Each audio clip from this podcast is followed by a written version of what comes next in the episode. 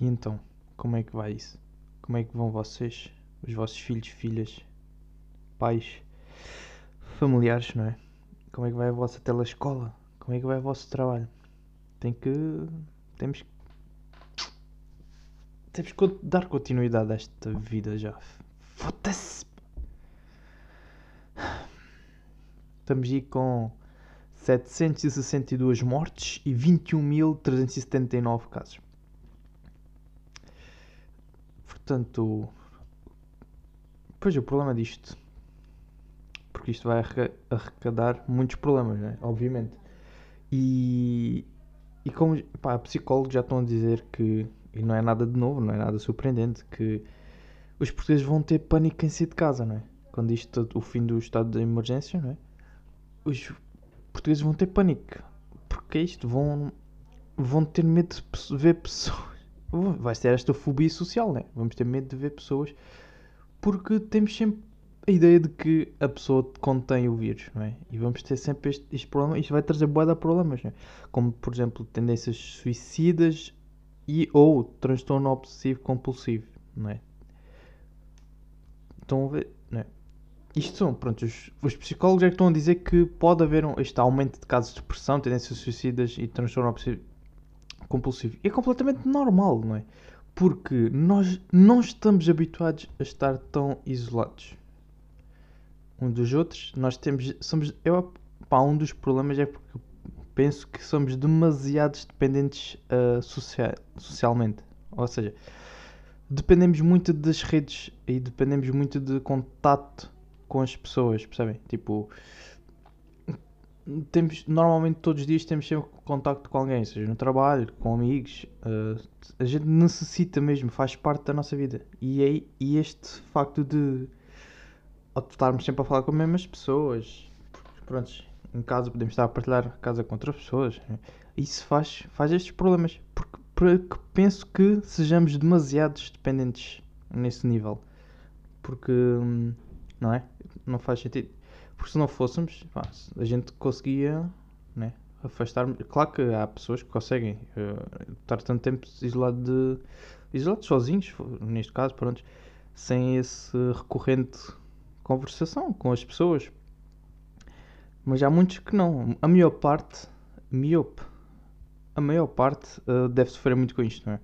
Porque está aquele, aquele hábito já. A natureza, é, mas isso é normal, isso é da natureza humana, querer sempre comunicar com outros e contar merdas que se passaram. Mas por não há merdas para contar, ou seja, não há temas de conversa, ou seja, morre a conversa, não é?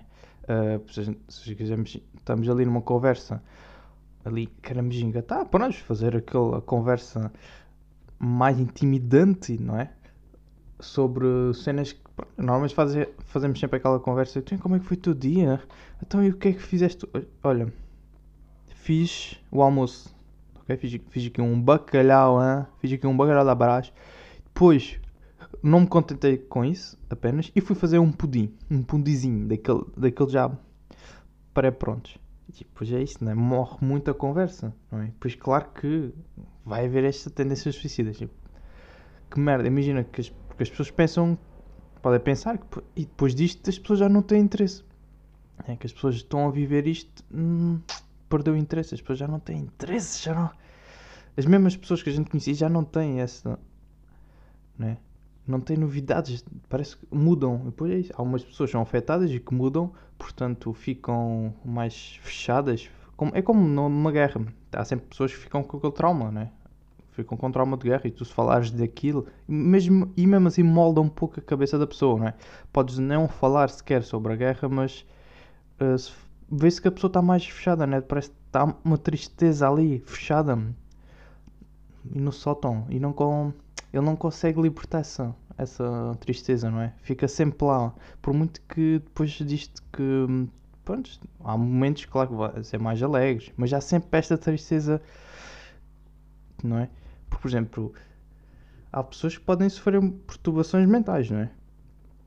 E que. E, a partir disto, podiam não, nunca ter ocorrido numa situação dessa, e como ocorreu isto, a partir daí, a partir do momento que vamos uh, vamos sair de casa, né? entre aspas, que é o fim do estado de emergência, a partir daí já ganhamos, ganham esta perturbação. Ou seja, já não conseguem voltar a ser, entre aspas, normais, não é? Porque vai ficar sempre isto. Vai ficar esta, esta merda na cabeça como se fosse uma espécie de trauma. E é verdade, é como se fosse uma espécie de trauma.